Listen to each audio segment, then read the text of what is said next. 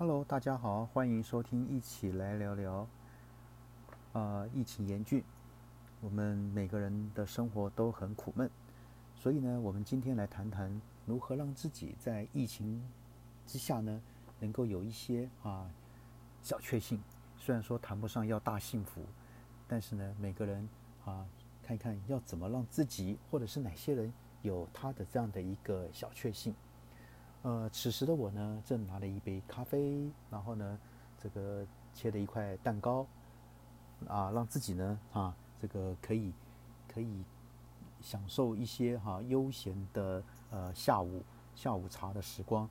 因为疫情的关系，没有办法跟朋友一起到外面去喝下午茶，但是呢，我还是有时候呢会到楼下的这个哈这个便利商店呢。去外带一些啊糕点，这个什么甜食哈等等糕饼甜食的哈，因为呢，事实上我平常没有特别喜欢吃这些甜食，但是呢，在这个非常时期，我决定来一点甜滋滋的味道。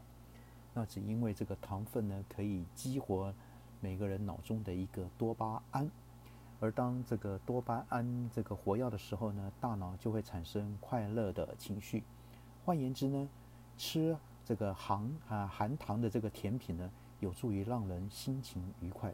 当然啊，不要吃太多的糖，因为呢，吃太多的这个甜分之后呢，会有一些肥胖跟糖尿病的后遗症。所以呢，就得好好的一些挑啊，精挑细选，呃，到时候不要留下一堆什么香精啊、甜味剂啊、防腐剂这样的一个哈，这种后遗症都不好。好，那。除了让自己呃有这样的一个这个小确幸之外，那哪些人呢？啊，在这一波疫情底下，也有他们的小确幸呢？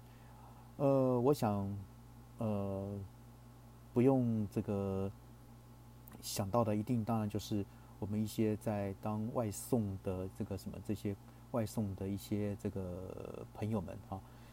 呃，你说他们呢？当然哈，他们很辛苦，在这个。这波这个疫情底下，一定很多人啊都是用叫外送的方式。那他们呢，当然啊，这个呃，我相信他们的薪资哈，这个一定也是对他们来讲，在这疫情底下也有一波的所谓的小确幸。因为呢，现在外送员啊已经非常饱和啊，薪资结构也改变。那以在疫情还没爆发前呢啊，我想很难达到以前早期很少人去呃。这个投入这个外送员这个行业的人不多，那个时候呢，每个人可以月入差不多十万的这种这种情形，我想大有人在。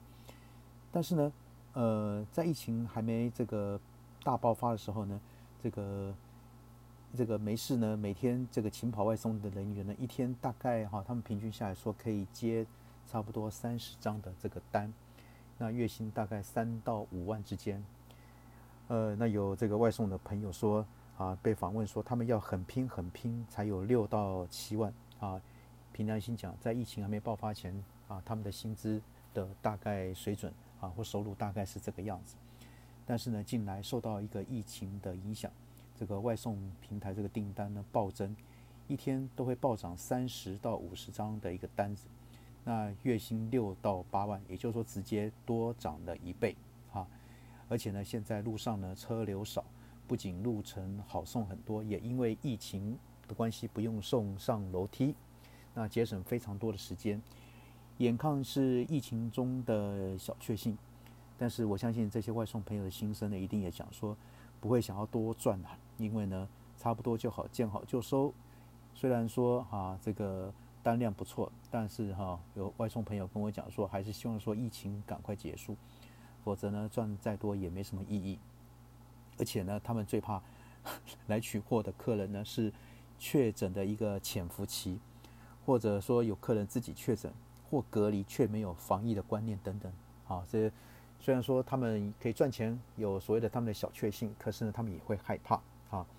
所以说呢，他们也只能自己多消毒啊，不怕一万，只怕万一。所以他们每个人都几乎都会自备干手液跟这个所谓的酒精啊。所以说，你看看每天他们接触至少三十到五十个人以上，所以呢，他们哈不不亚于医护人员接触的一些那个平常的陌生人。那嗯，当然哈，这个有一些哈，在这个外送的过程里面哈，朋友也讲说，有些保全态度会很差哈，把他们当病毒一样啊看待，说哈连大厅都不让他进去，然后甚至呢放在柜台也不行。所以啦哈，这个呃外送人员虽然他们有小确幸，但是他们也是很辛苦的啊的一群朋友。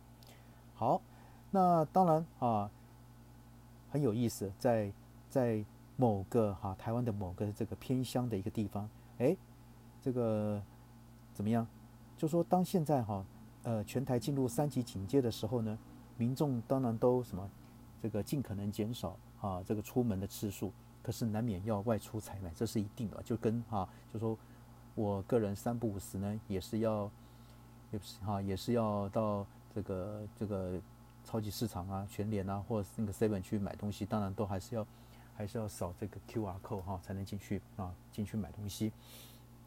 哎，那很有意思，在国内这个偏乡某个地区呢，就出现了行动超商车啊，然后呢，把超商物品直接搬到外面，让民众呢不必啊特地跑太远，就可以采购生活的用品。哎，这也是一种什么讲小确幸。那当然哈，因为有一个网友呢在脸书哈这个报废公社里面啊，他写说。因为呢，疫情期间不能出门，所以呢还好啦。我们这边有统一这个车啊，车车可以买。然后呢，每个礼拜二会来一趟啊。外观看起来像是一般的货车，不过打开一看呢，里面呢哇，好多东西有，有泡面，有零食，有饼干，有饮料，有牛奶等，应有尽有。哇，它也是一种小确幸啊。因为在这偏乡，还是有人会想到他们，对不对？然后呢？人家问说在哪里呀？哦，他说只是在嘉义的某个山区里面啊。所以你看哈，所以很多网友都说：哇，怎么有这么好的服务啊？我们也是很偏远，怎么没有呢？然后呢，而且还有网友说，虽然跟超商一样，但感觉在车上买的特别好吃，就跟小时候对不对哈？我们在在念书的时候呢，那个下课五分钟十分钟泡个泡面来吃，哇，感觉特别香，全班同学呢都。啊，蜂拥而至，然后都要大家你一口我一口，感觉特别的香，对不对？那也有网友说，真好，不用出门就能采买，也不容易染疫，哈，很羡慕，很羡慕。这第一次看到，好酷哦，感觉好方便，对不对？哎，这是给商机哦，但是当前提我们要做好相关的一个防疫措施。哎，各位，这也是一个小确幸，好。那还有什么小确幸跟我们比较有关的呢？哦，原来这个怎么讲？这个哈，中油啊也宣布了，宣布什么呢？六月份的家庭啊，这个用的一个什么液化石油气，就是所谓的桶装瓦斯，工业用的丙烷啊、丁烷混合丙丁烷及这个车用啊液化石油气啊，这个价格呢不调整。啊，各位晓得哈，这个咱们的中油哈，油滋滋的哈，这个这个让让人家很羡慕的一个一家一家公司哈。这个我们每个人都希望有机会能够进去服务，为什么？因为他们的的这个年奖是呃一般我们上班族的好几倍哈。那当然哈，中油这是也算是有良心了哈。那他表示呢，这个呃液化石油气哈价格呢依他们的这个什么台湾中油啊这个什么这个每月检讨调整机制来办理，反正这机制他们自己定的嘛哈，他们想涨就涨，想想不调就不调。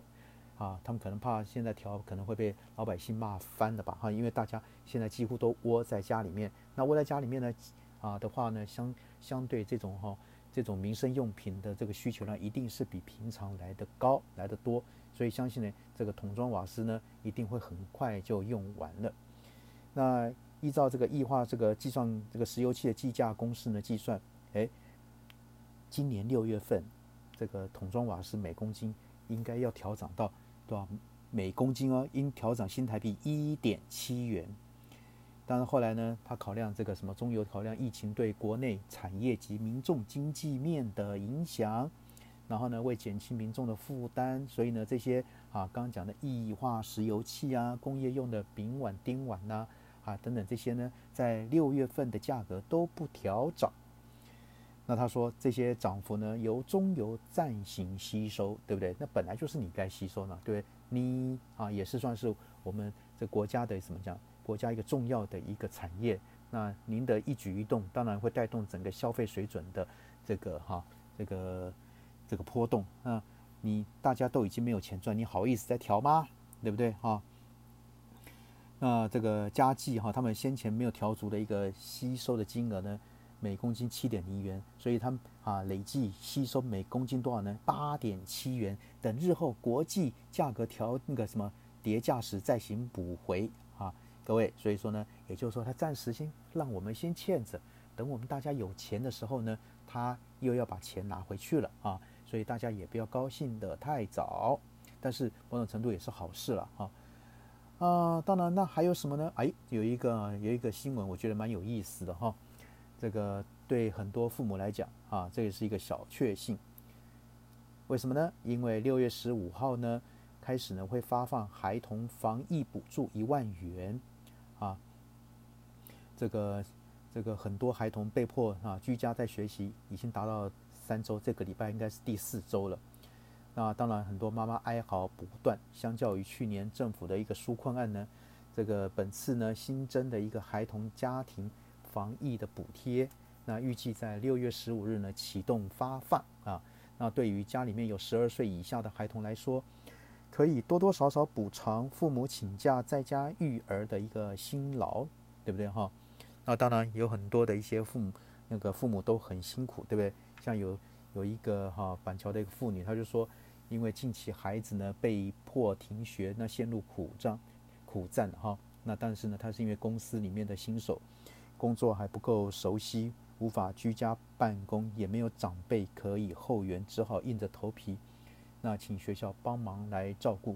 可是呢，却被狠狠的拒绝，说板桥是疫情的乐区，就算学校愿意帮忙，老师也不愿意来呀。所以呢，他说啊，等到拿到这个。防疫补贴之后，他就要来办这个什么转学了哈，所以哈，各位啊，家有一老，如有一宝，对不对哈？那个老人家这个时候呢，那个对很多呃很多年轻人来讲哈，这个可以帮忙带这个儿孙哈，这是一个很大的一个幸福。那当然，根据统计哈，这个孩童家庭防疫补贴总共有两百一十八万这样的一个呃那个员额符合资格。包括了学龄前的儿童，也就是二到六岁，有多少？九十六万人。那国小国小生有一百一十七万多人，那以及国中的升障生有两万多人，那高中的升障生也是两万多人，而且还有五专这个前三年升障生呢六百多人。那每名孩童呢都可以补助一万元。另外呢，三级哈疫情警戒结束前出生的一个新生婴幼儿呢，婴儿呢，以及两岁以下的孩童也都是补助的对象。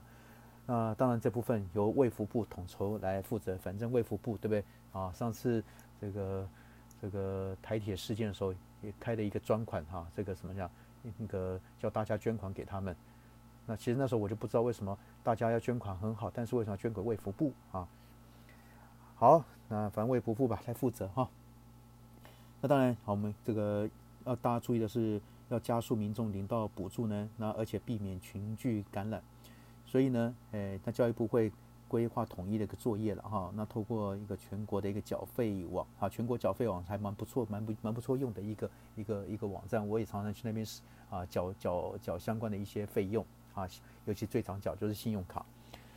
或是用 ATM 的方式呢，让父母可以快速领取，啊，那反正到时候六月十五号前出来的时候，大请啊，我们大家都要注意一下。当然哈，我们家也没有所谓 这个具备这个可以领领取补助的这个资格，啊，所以说啊，这个我想这也是在这疫情底下的一波啊小确幸。那当然啊，讲了这么多，我们当然希望说，我们要如何让自己呢，可以真正哈，呃，我们个人方面的一个小确幸，啊，这个。我们在这波疫情的冲击下，真的除了叫做戴口罩、勤洗手、非必要不外出等等之外，要什么样的方式来减低心中的害怕跟不安呢？那当然，首先我就说不要一直盯着新闻啊，你来减少一些焦躁跟不安，对不对？其实人们往往这个什么恐惧跟不安的很大来源就是什么无法扛错啊，没办法扛错很多事情，就无法控制很多事情。那当然病毒的事情，我们每个人都没有办法控制啊，所以呢，我们会很大的不安。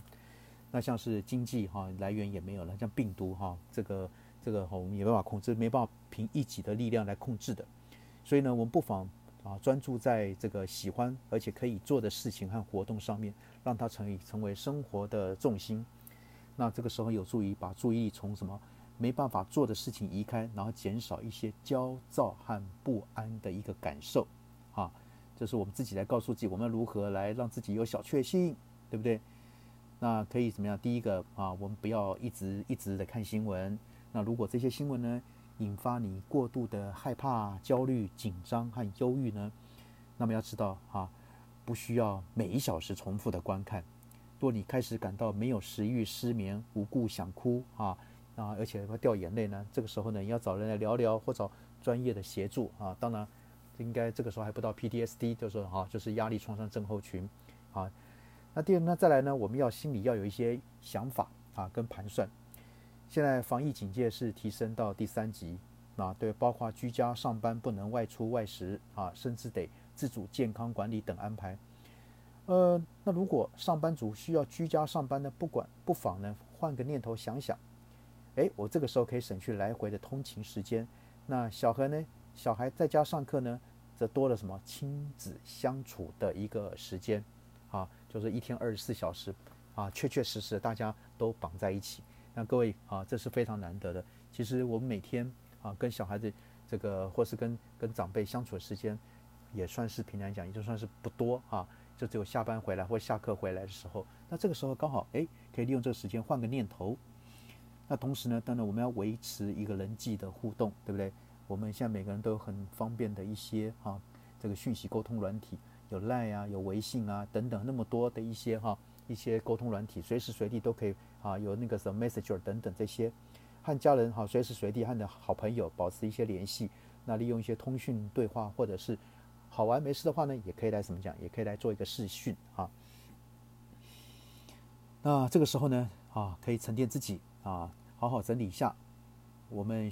这个静下来思考，说，哎，到底对我们我们这个一生生哈一生中呢，这个浑浑噩噩混个哈，那个我们每天啊没有好好思考，说我们什么是真正最重要的事情，和什么呢事呢是对我们是最重要的，好，我们可以静下心来好好思考一下。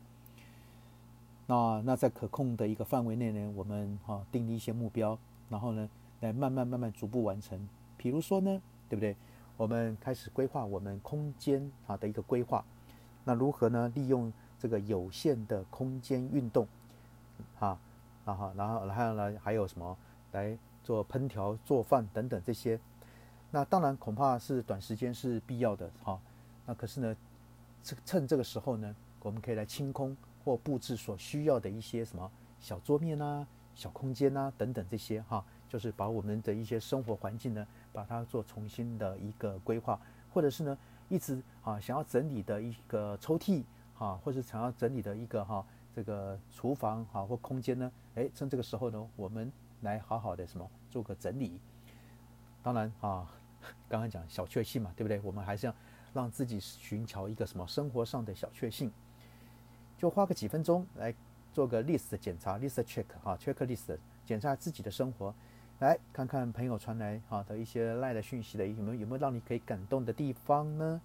然后呢，让自己是泡一杯好茶，好好的喝的下午茶，对不对？然后呢，和长辈啊聊聊，和朋友谈谈心事，对不对？像我现在呢，就是这个哈下午呢，我就泡了这个哈一个咖啡，然后呢，这个哈切了一块小蛋糕，让自己可以什么找自己的生活上的一个小确幸。那最后呢，我们可以发展生活上的一个什么？哎，崭新的一个新的活动，像看片、追剧，哈。我相信很多朋友哈，在这个所谓 OTT 的时代呢，呃，每个人哈家里面哈拿起手机也好，或是你家里面装的一些哈一些一些视讯的一些装置呢，呃呃，不是视讯装置，是电视的一些装置哈。然后呢，你可以哈来看看，像我呢，大概追了不下好多部好多部的一些啊这些，不管是这个这个陆剧或者是韩剧或日剧等等这些哈，也是可以一个选项啊，也可以可以看一看。然后呢，做做料理，然后呢做做运动伸展操呢，立定哈跑跑步了啊等等这些。那这些呢也都是我们可以哈让自己生活上的一些小确幸。所以呢，试着学习自己哈在可控制的范围里面啊，无论是你的健康、家庭生活或是爱好开始设定目标，然后呢朝啊百分之一百去执行。然后呢，达到每个可以掌握的一个小目标，这呢，事实上就是疫情中让自己的什么心理安顿跟心理健康，然后呢，找寻自己啊的一个什么一个小确幸。好，那今天呢，呃，跟各位分享的，就说如何在疫情底下，我们找出自己的生活上的小确幸。除了政府给的，我们也要想办法自己去找出自己啊所拥有该有的一个小确幸。我们不要把自己的生活让别人来掌握。我们要把未来的生活掌握在自己手里。好，那我们今天就聊到这边啊。OK，先这样子哦。啊，麻烦啊，这个各位如果有兴趣还觉得可以的话呢，我们这个请关注这个一起来聊聊。OK，拜拜。